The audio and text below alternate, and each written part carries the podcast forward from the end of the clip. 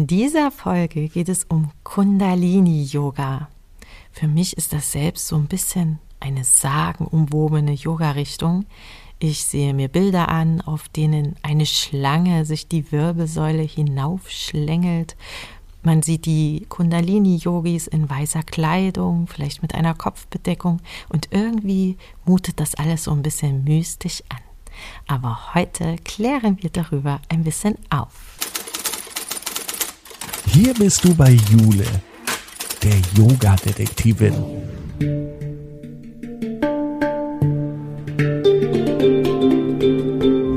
Sie begibt sich mit dir auf Spurensuche in der Yoga-Welt. Finde dein Yoga.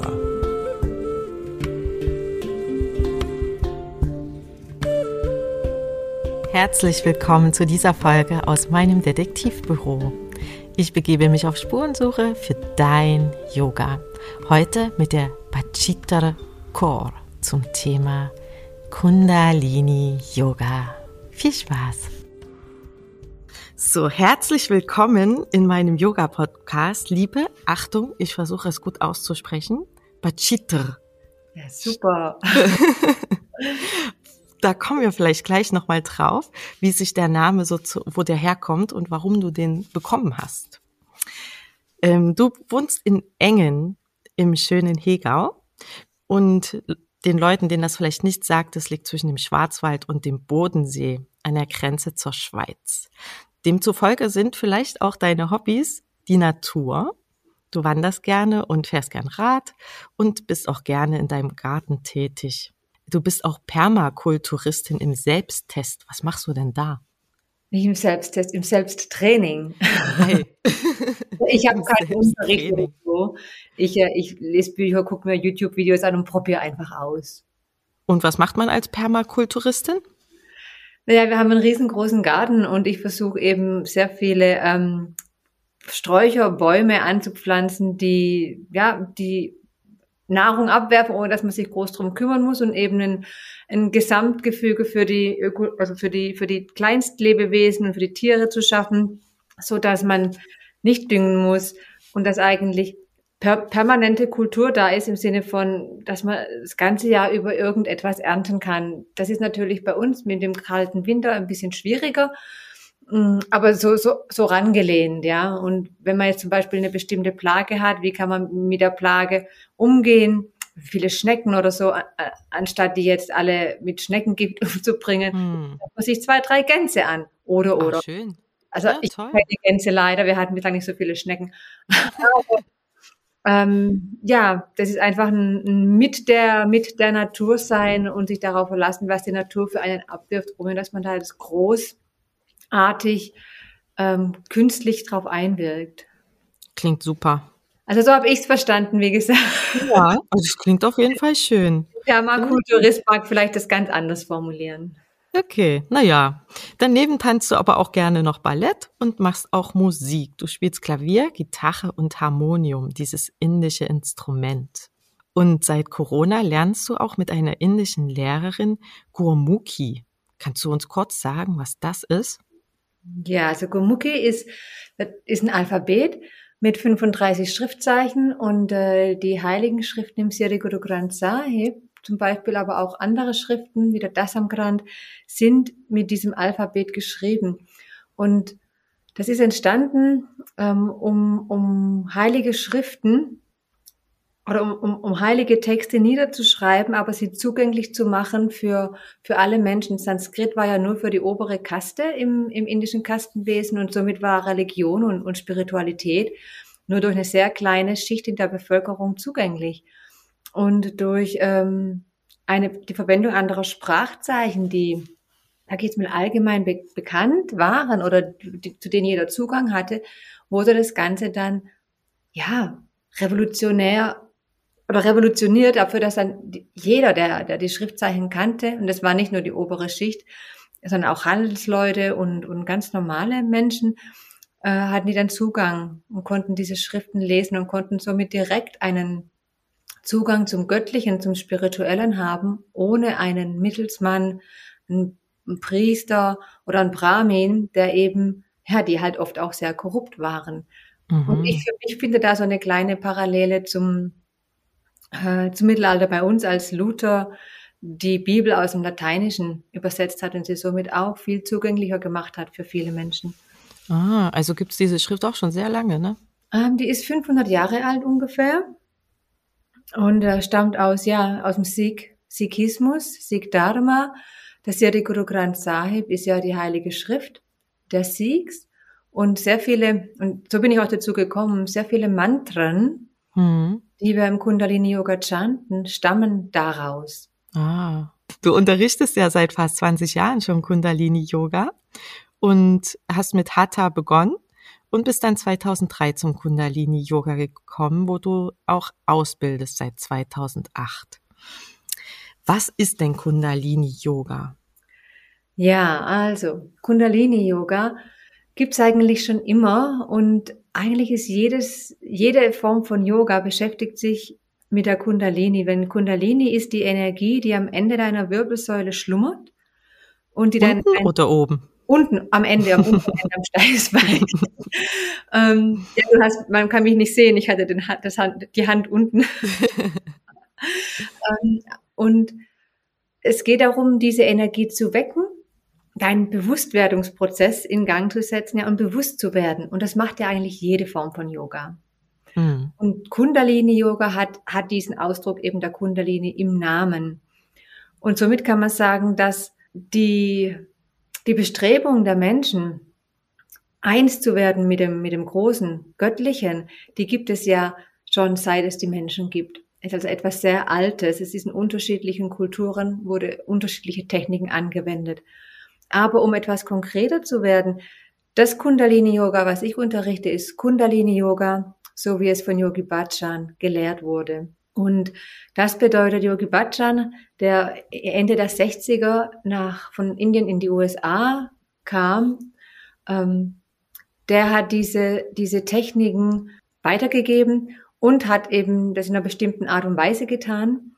Und deswegen ist die Kundalini-Yoga-Form, die ich unterrichte, Kundalini-Yoga, so wie von Yogi Bhajan unterrichtet.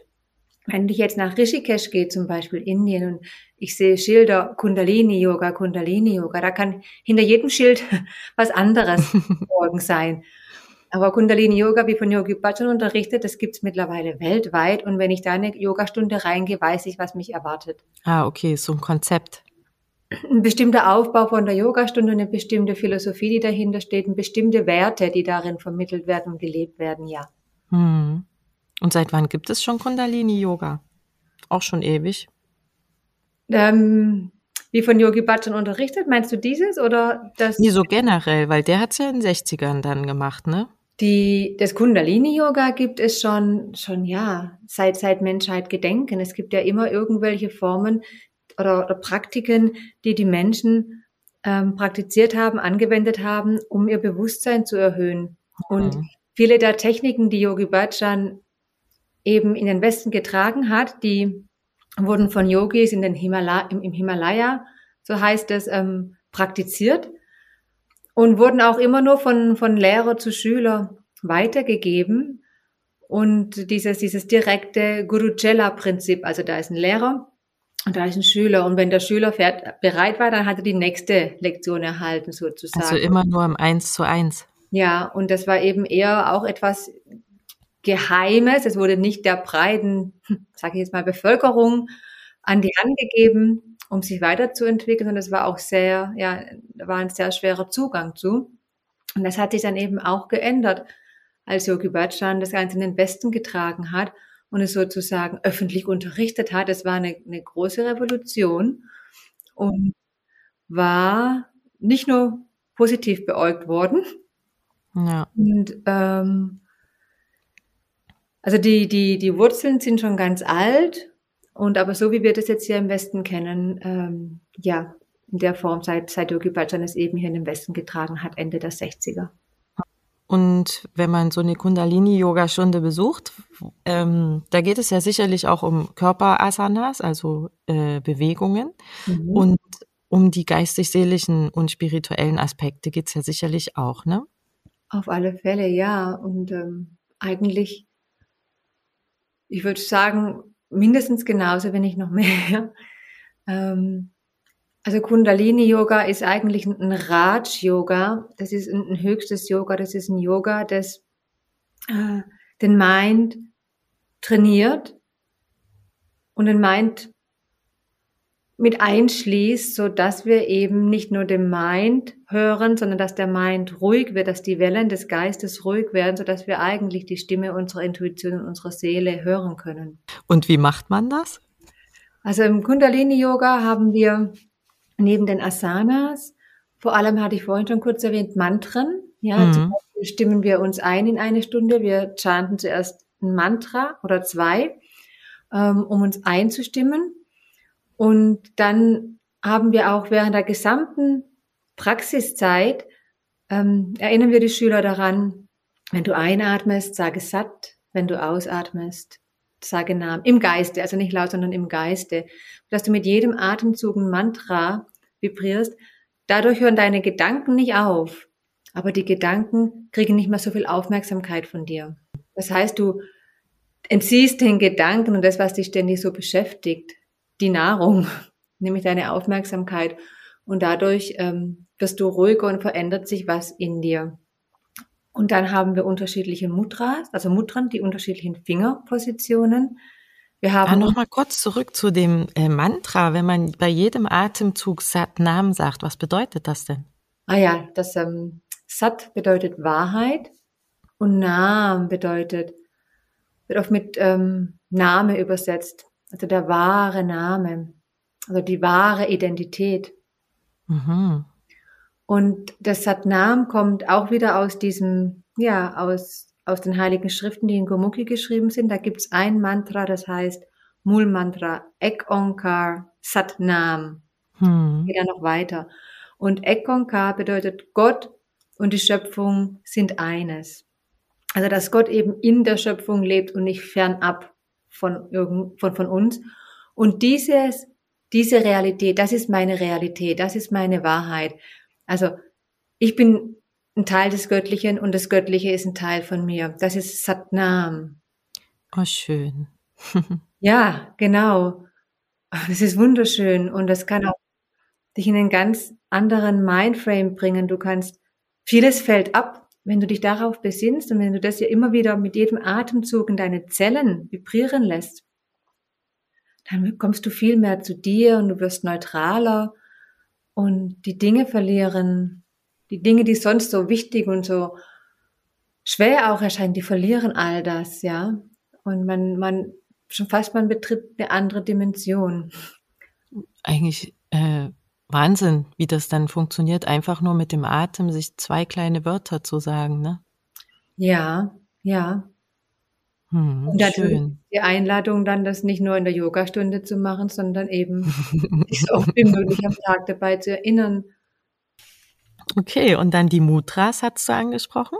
Genau, die unterschiedlichen Handpositionen. Also erstens mal, meistens sind wir ja im Gyan Mudra, das heißt, Gyan bedeutet Weiß, äh, Wissen, ähm, das heißt, der Daumen und der Zeigefinger berühren sich und die anderen Finger sind entspannt, ja. Das ist so das bekannteste Mudra.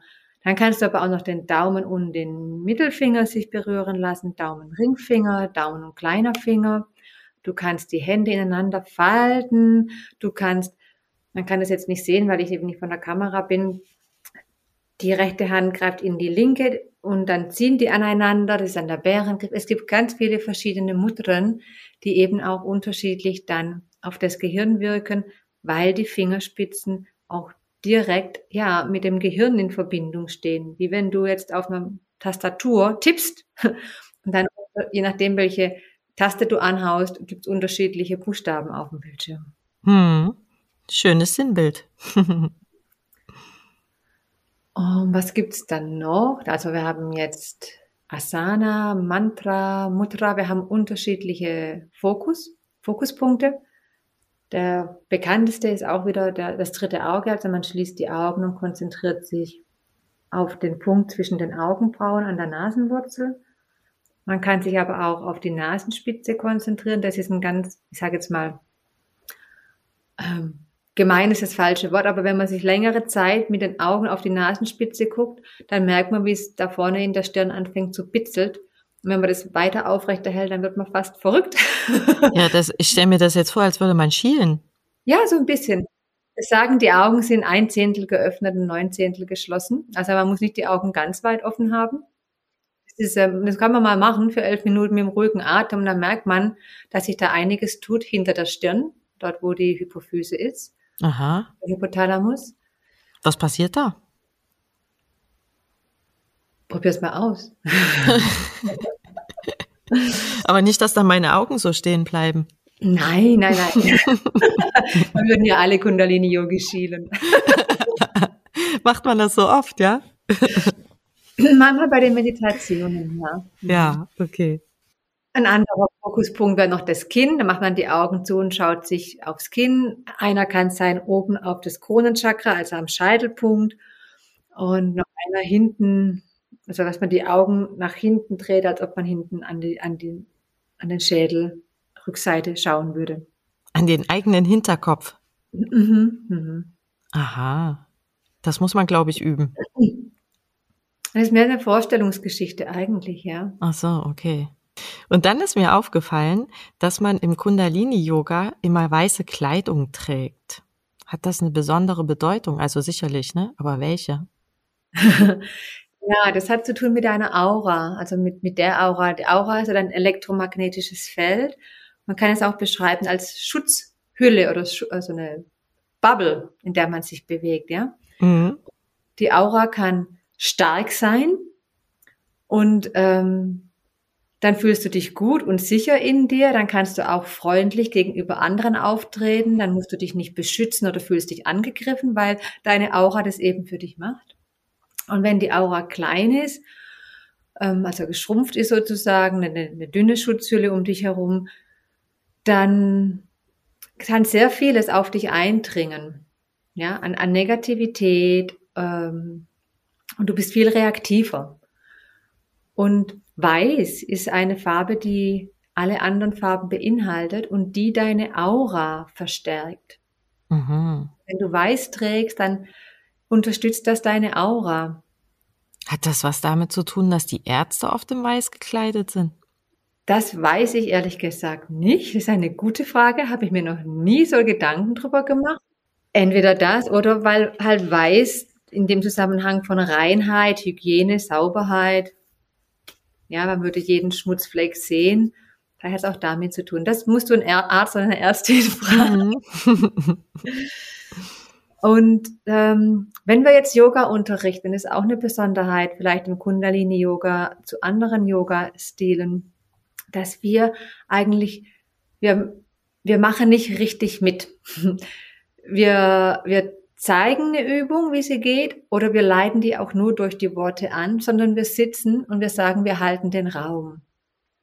Das heißt, wenn jemand durch eine schwere Übung geht und dabei zum Beispiel emotional wird, zum Beispiel anfängt zu weinen oder zu lachen oder wütend zu werden, ja, da, passiert ja viel in einer Yogastunde. In dem Moment, wo ich ähm, da mitgehe, dann kippt die ganze Energie im Raum. Stell dir dann vor, ich würde hier vorne sitzen und weinen oder lachen oder oder wird wütend werden und würde Aggression zeigen, ähm, dann ist der Raum nicht mehr sicher. Dann ist irgendwas gekippt. Und deshalb ist es wichtig, dass wir den Raum halten und eine, eine starke Aura unterstützt uns dabei. Deshalb empfehlen wir den, den Lehrern, wenn sie in die Ausbildung kommen, eben weiße Kleidung zu tragen. Aber das gilt nicht für die Yogis, also für die Teilnehmer. Es ist überhaupt alles kein Muss. Es sind immer ähm, ja Richtlinien, Empfehlungen. Und es gibt auch Lehrer, die sagen, nee, sie, sie mögen das nicht so, aber wir sagen, probier's mal aus. Unterrichte mal in weiß und unterrichte mal in anderen Farben oder schwarz, ja, was ja alles anzieht, da kommt ja alles zu dir. Und viele machen dann die Erfahrung, hey, da ist wirklich was dran, ich merke den Unterschied und unterrichten dann in weiß. Und für viele ist es dann so, dass sie sagen, boah, das mache ich jetzt nicht nur, wenn ich unterrichte, das mache ich auch, wenn ich rausgehe auf die Straße in meinem alltäglichen Leben. Und einige Schüler finden das auch und kommen dann in Weiß und andere kommen in, was sie auch sonst zum Sport anhaben. Da gibt es keine Mhm. Vorschriften. Das ist jedem selbst überlassen. Und man hat ja auch noch eine Kopfbedeckung auf, ne? Ja, eine Kopfbedeckung haben wir auch. Ähm, ganz oft siehst du einen Turban, ähm, ist aber kein Muss. Also weder ist eine Kopfbedeckung ein Muss, sondern auch wieder eine Empfehlung. Und ähm, ich habe immer einen Turban auf. Es hat damit angefangen, dass, dass ich viele gesehen habe, die einen Turban getragen haben. Und ähm, für mich war das einfach, sag ich jetzt mal so salopp, am Anfang das Praktischste, weil der Turban bei allen Asanas auf dem Kopf bleibt. Auch wenn ich eine Haltung mache, fällt er nicht runter, wie zum Beispiel jetzt eine Mütze oder so. Mhm. Natürlich hat der Turban noch ganz viele andere ähm, Benefits und, und, und, Vorteile und hat auch ein, ja, eine, eine spirituelle Tradition. Aber es muss kein Turban sein. Es darf, muss aber nicht. Und die Kopfbedeckung hat auch was damit zu tun, diesen, diese Neutralität als Lehrerin und als Lehrer zu halten und den Space zu halten damit eben die, die Yogaschüler durch ihre Prozesse durchgehen können und trotzdem das Gefühl haben, okay, ich werde gesehen und es ist okay, wie es ist. Aber in dem Moment, wo der Lehrer darauf irgendwie reagiert, sei es auch nur durch, weißt du, wenn er da mitschwingt in dieser, in dieser, in dieser Emotion, ähm, dann kann der Schüler darauf wieder reagieren und es verändert sich etwas. Deswegen ist diese, dieser Raum halten, dieses Neutralbleiben bei uns im Unterricht so wichtig. Mhm. Interessant. Gibt es denn noch andere Merkmale, die da beim Kundalini-Yoga auffallen oder die wichtig sind? Ja, also jetzt direkt in einer Yogastunde. Ja, oder auch so drumrum, was man vielleicht mit Kundalini-Yoga noch so verbindet. Mhm. Ja, ich, ich mache beides. In einer, in einer Stunde noch, was wir noch machen, ist, wir, wir laufen nicht rum, wir bleiben auf dem, auf dem Platz sitzen und wir berühren niemanden. Wir korrigieren nur durch, durch Worte, also verbal. Und jetzt jemanden berühren oder in eine bestimmte Position hineindrücken. Das ist vielleicht noch was, was ähm, so eine direkte Unterrichtserfahrung prägt. Und dann gibt's noch, hm, ist vielleicht dir schon aufgefallen oder den Zuhörern, ähm, die Kundalini-Yogis, die haben oft ähm, spirituelle Namen. Ja. Und ähm, die kommen aus, aus Indien also sind die nicht, die kommen aus Indien, sind indische Namen und die haben immer die Endsilbe für Frauen ist es Core, also K-A-U-R, Core, das heißt Prinzessin. Damit sollte man sich jetzt aber nicht ähm, so eine rosa Barbie-Prinzessin unbedingt vorstellen, ähm, sondern vielmehr eine, ja, eine Frau, die, die sich gut in ihrer Haut fühlt und die weiß, dass ja, der göttliche Vater alles für sie regelt, die muss sich um, die muss sich keine Gedanken machen, die muss nicht sorgen, die darf sich so entfalten, wie sie ist. Mhm. Ist mit dem Prinzessin, damit, damit verbinde ich es mehr als diese Barbie-Geschichte. Ja. Und das ist der Nachname, ne? Mhm. Und für die Männer ist der Name Singh. S-I-N-G-H. Und der bedeutet Löwe. Ah, so heißen aber auch viele Inder heute noch, ne? Ja, ja, ist richtig. Ah. Und das ist auch wieder, geht auf eine, ja, eine religiöse Be Begebenheit zurück ähm, in, der, in der Geschichte des Sikh damals. Und diese spirituellen Namen, also da kommt dann, also zum Beispiel, ich bin Bachitter Kaur, ja. Das heißt, der erste Teil des Namens ist für jeden individuell. Und der wird vergeben und dieser spirituelle Name, also den sucht man sich nicht selber aus, der wird einem gegeben. Von deinem Lehrer? Ähm, man kann, es gibt unterschiedliche ähm, Möglichkeiten. Also zum einen ist in den, den Headquarters von Kundalini Yoga, da wo Yogi Bhajan lange Jahre gelebt und gewirkt hat, in den USA, hat er jemanden ausgebildet, aufgrund des Geburtsdatums einen äh, spirituellen Namen zu geben. Mhm. Und man kann auch heute noch da hinschreiben und äh, sich einen spirituellen Namen geben lassen. Das kann jeder machen, dazu muss man jetzt kein, kein Kundalini-Yogi sein. Ähm, aber nicht nur, man soll das nicht nur so machen aus, aus Spaß an der Freude, sondern man soll wirklich die Bedeutung und die Heiligkeit und das Besondere des Ganzen schon schätzen. Hm. Und es gibt aber auch Fälle, wo ähm, manche zu ihrem Lehrer gehen und sagen, ich hätte gerne einen spirituellen Namen und dann nimmt der Lehrer oder die Lehrerin nimmt dann einen Hukum.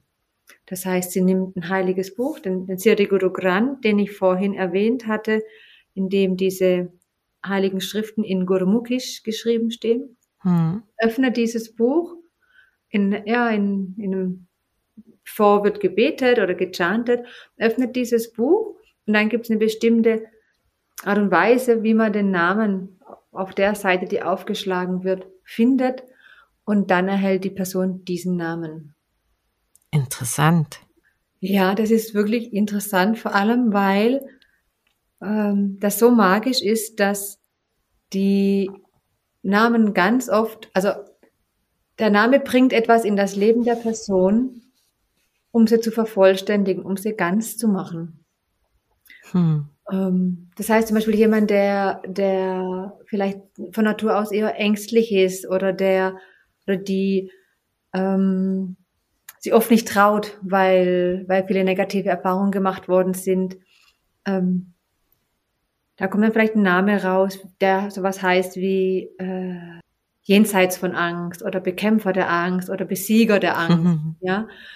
Ähm, manchmal, ist, ist es so, manchmal ist es so deutlich, ja, und manchmal ist auch so ein Name, nicht jeder hat gleichen Zugang zu seinem spirituellen Namen und dann ist es eine Meditation, mhm. was denn der Name einem sagen möchte. Cool. Lohnt sich ja vielleicht wirklich mal, das mal zu verfolgen. Ja. Toll. Und für die äh, Kundalini-Stunde, da kann aber dann jeder hinkommen. Oder Abs gibt es irgendwie Einschränkungen für Menschen? Nein, äh, Kundalini-Yoga ist für alle, aber nicht alle mögen Kundalini-Yoga. also ähm, es ist jeder willkommen und wir, man, man, also man muss auch nicht jetzt ist ja oft der Mythos, der Mythos, der urbane Mythos, dass wenn man zum Yoga geht, muss man biegsam und flexibel sein und und ähm, das ist überhaupt nicht wahr. Wir holen jeden da ab, wo der Körper sich befindet. Uns geht es nicht so sehr darum, jetzt in die perfekte Asana reinzukommen, sondern die Energie im, im Körper wieder zum Fließen zu bringen. Und das ist vielleicht auch noch etwas, was ich vorhin noch nicht erwähnt hatte. Ähm, das Besondere an der Kundalini-Yoga-Stunde ist, es ist nicht so sehr statisch, es sind eher dynamische Bewegungen. Man kann es auch auf dem Stuhl machen. Ja, es gibt auch Leute, die dann kommen, die dann nicht auf dem Boden sitzen können, dann machen sie die Übungen, soweit es geht, auf dem Stuhl. Also es ist wirklich für jeden, der es ausprobieren möchte, der darf zu einer Stunde kommen. Ob in schwarz oder in weiß, ob mit oder ohne Kopfbedeckung. es ist wirklich für alle. Und ist es gefährlich? Also manchmal liest man, dass das Kundalini-Yoga irgendwie gefährlich wäre. Stimmt es? Oder worauf wird das bezogen? Das ist eine gute Frage. Es gibt es sicherlich sehr viel im Netz, die, die da indirekt oder direkt sagen, das ist gefährlich oder warnen, davor warnen.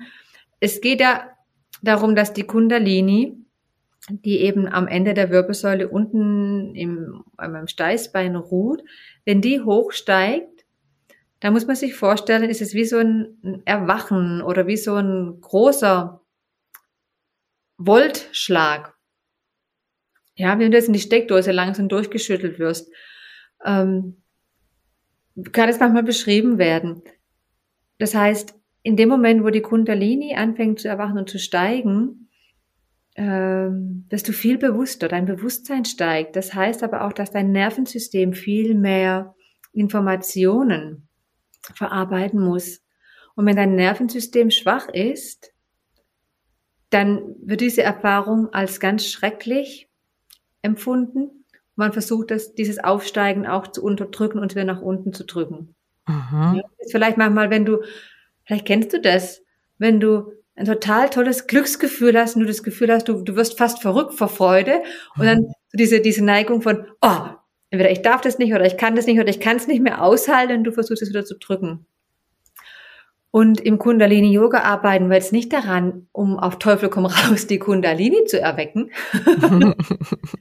darum geht's gar nicht. Es geht darum, den Körper darauf vorzubereiten. Wenn es passiert. Richtig, genau. Ah. Du hast es nicht in der Hand. Es ist, es ist eigentlich ein, ein Geschenk. Oder für manche eben auch nicht, je nachdem, wie sie sich darauf vorbereitet haben. Es ist etwas, was sagen, eine göttliche Gnade ist, ein, ein göttliches Geschenk. Du kannst nicht sagen, ich mache jetzt zehn Jahre lang Kundalini Yoga und dann habe ich Kundalini Rising. So funktioniert es. Mhm. Ich hatte jetzt gedacht, das macht man in jeder Stunde. Also es ist wohl ist nur eine Vorbereitung auf den Fall, dass es passiert irgendwann im Laufe seines Lebens. Ähm, ja, so, so, also wie mit allem Yoga hat jede Yogastunde ihre ihre ihre Wirkungen. Ja, man fühlt sich dann mehr bei sich, man fühlt sich auch bewusster. Aber das heißt nicht, dass du nach einer Yogastunde äh, eine, eine erwachte Kundalini hast, wenn du sie vorher nicht hattest. Aber natürlich gleichzeitig muss man auch sagen, dass Kundalini Yoga, wie von Yogi Bhajan unterrichtet, so präzise arbeitet und so viel mit einem macht, dass man nach einer kurzen Zeit und der regelmäßigen Praxis eigentlich das Gefühl hat, boah, habe ich viel an mir gearbeitet, bin ich viel weitergekommen. Ich fühle mich viel mehr bei mir zu Hause. Und da ist es schon sehr präzise und sage jetzt auch mal effektiv, und man wird dann auch bewusster. Das ist so eine, wie im Kleinen, so im Großen, ja. Hm. Ähm, in, durch jede Praxis wird man natürlich ein bisschen bewusster, man räumt mehr in sich drin auf, man reinigt die Chakren, die Energiezentren, man richtet seine Wirbelsäule aus, man bringt sich in Fluss, man verbindet sich mit dem höheren Selbst. Und jede Stunde ist ein Hinarbeiten zu diesem großen Erwachen große Erwachen, das liegt nicht in unserer Hand. Das liegt in der göttlichen Hand. Manche haben das auch ganz ohne Yoga, so wie Eckhart Tolle beschreibt ja in, in seinem Buch, in einem der Bücher, die ich von ihm gelesen habe, dass er eben so eine Kundalini-Erfahrung gemacht hat und die für ihn gar nicht angenehm war. Und das fand ich spannend. Weil er sich nicht vorbereitet hat oder hat er auch beschrieben, woher er sie hatte, also wie das gekommen ist? ich, ich, also ich will erstmal gar nicht sagen, dass es so unangenehm war, weil er sich nicht vorbereitet hat. Das war nicht mein Punkt. Mein Punkt war, dass, dass, dass du das haben kannst, ob du jetzt so. Yoga machst oder nicht. Hm. Und dass Yoga machen keine Garantie dafür ist, dass du so eine Kundalini-Erwachung hast. Also es liegt einfach nicht in unserer Hand. Wir können nicht auf den Knopf drücken und sagen, jetzt hätte ich gern einmal das. ich hätte gerne.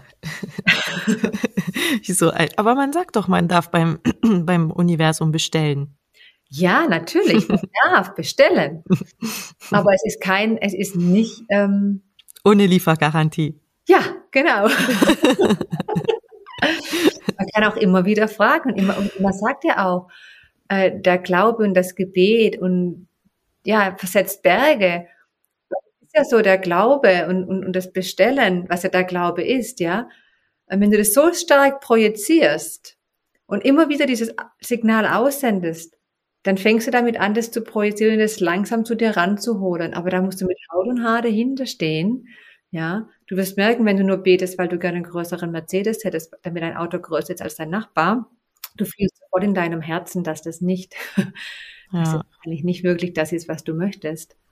Ja, das ist ja auch schwierig, sich genau das zu wünschen, was man möchte. Da muss man ja erstmal drauf kommen selber, ne? Das stimmt, ja. Manchmal ist dann das, was man sich gewünscht hat, denkt man, oh Gott, das wollte ich eigentlich gar nicht. Ja, oh, jetzt habe ich das. Was soll ich denn jetzt damit? das stimmt, ja. Hast du denn vielleicht so eine kleine ähm, irgendwas zum Mitmachen, eine Übung oder vielleicht auch was äh, vielleicht regelmäßig in so einer Kundalini-Yoga-Stunde vorkommt? Du hast ja gesagt, ihr habt immer Mantren. Vielleicht kannst du ein Mantra mal vorstellen oder sowas? Ähm, also wir stimmen uns immer ein mit einem Mantra, das heißt Ong Namo Gurudev Namo. Das chanten wir dreimal. Okay, dann bringst du die Hände zusammen und reibst die Handflächen aneinander ganz kurz und bringst dann deine Daumen zu deinem Herzzentrum, also ein Gebetsmudra. Die Finger zeigen nach oben, du sitzt ganz aufrecht, entspannst die Schultern. Und dann atmest du tief ein und vollständig aus.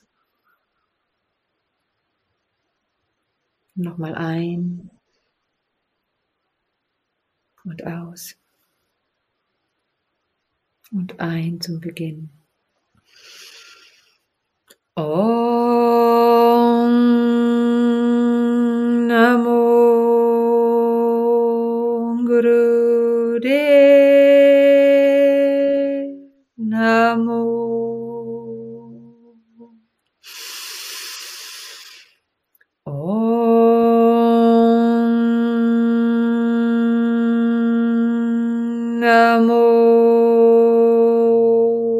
Guru Dev.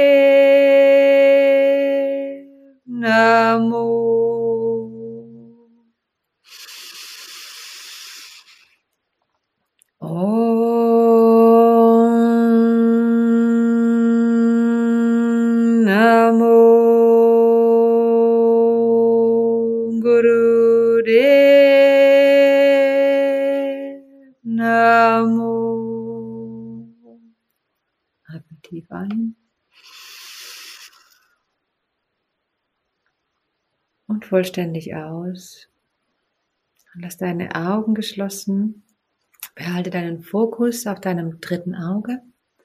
Und für die Meditation gibt es folgende, folgendes Mudra. Du nimmst deine linke Hand und legst sie auf dein Herzzentrum. Und zwar so, dass die Fingerspitzen auf die rechte Körperseite zeigen. Zu deinem rechten Arm. Der kleine Finger ist Ganz unten natürlich und der Daumen zeigt ist, ist oben. Dann nimmst du deine rechte Hand und bringst die Hand vor deine Schulter, wie wenn du ein Eid leisten würdest. Und dein Daumen und dein Zeigefinger berühren sich.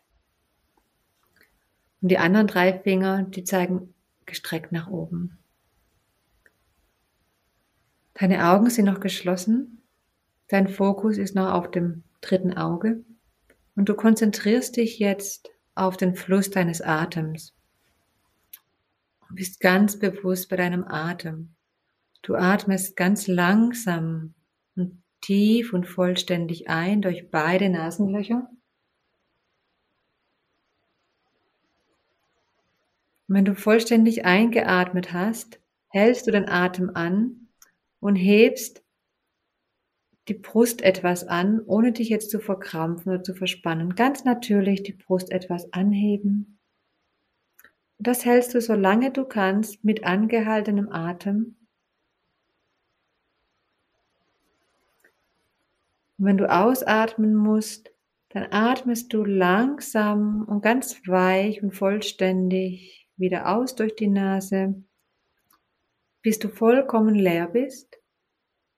Und dann hältst du den Atem wieder aus für so lange, wie es sich für dich gut anfühlt.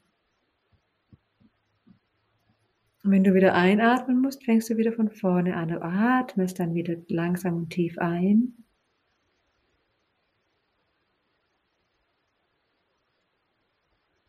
Wenn du ganz voll bist, hältst du den Atem, hebst deine Brust an Fokus ist immer dem dritten Auge. Und wenn du dann ausatmen musst, atmest du weich und langsam aus durch die Nase. Wenn du leer bist, hältst du den Atem aus. Und dann wieder einatmen. Mach das für dich weiter falls deine Gedanken noch stets beschäftigt sind mit was anderem, irgendwo anders sind als im Hier und Jetzt, dann kannst du mit dem Einatmen das Wort satt im Geiste vibrieren und mit dem Ausatmen das Wort Nam im Geiste vibrieren. Wahrheit, der wahre Name, Wahrheit ist meine Identität.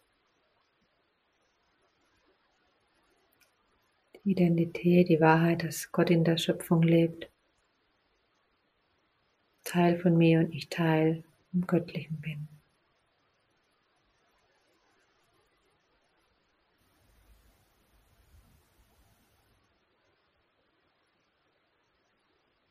Und dann beendest du diesen Zyklus und machst noch einen mehr.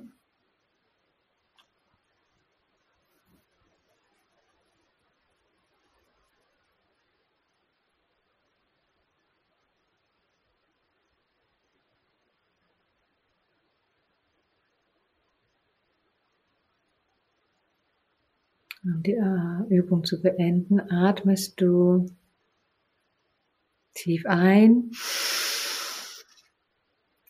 vollständig aus. Wieder ein und aus. noch einmal ein und aus. Dann bleibst du noch einen Moment mit geschlossenen Augen sitzen und bringst dann deine Handflächen wieder zusammen, weil nach dem Einstimmen kommt ja auch das Ausstimmen. Bringst deine Daumen wieder zum Herzzentrum in Gebetshaltung. Und ich chant May the Long Time Sunshine, das ist ein kleines Gebet. Und danach chanten wir zusammen dreimal Sat Nam. Atme tief ein. May the long time sunshine upon you, all love surround you, and the pure light within you guide you away on, guide you away on.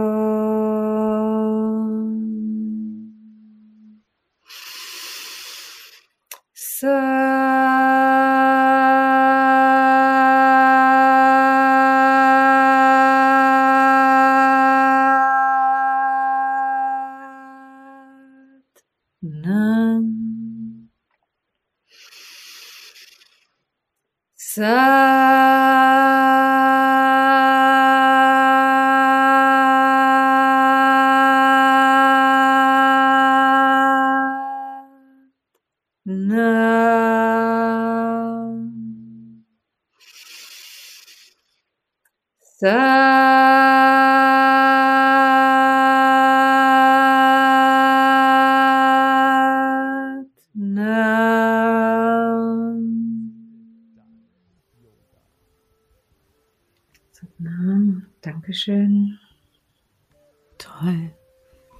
Das war super.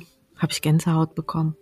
Oh, Danke für die Möglichkeit, es zu teilen.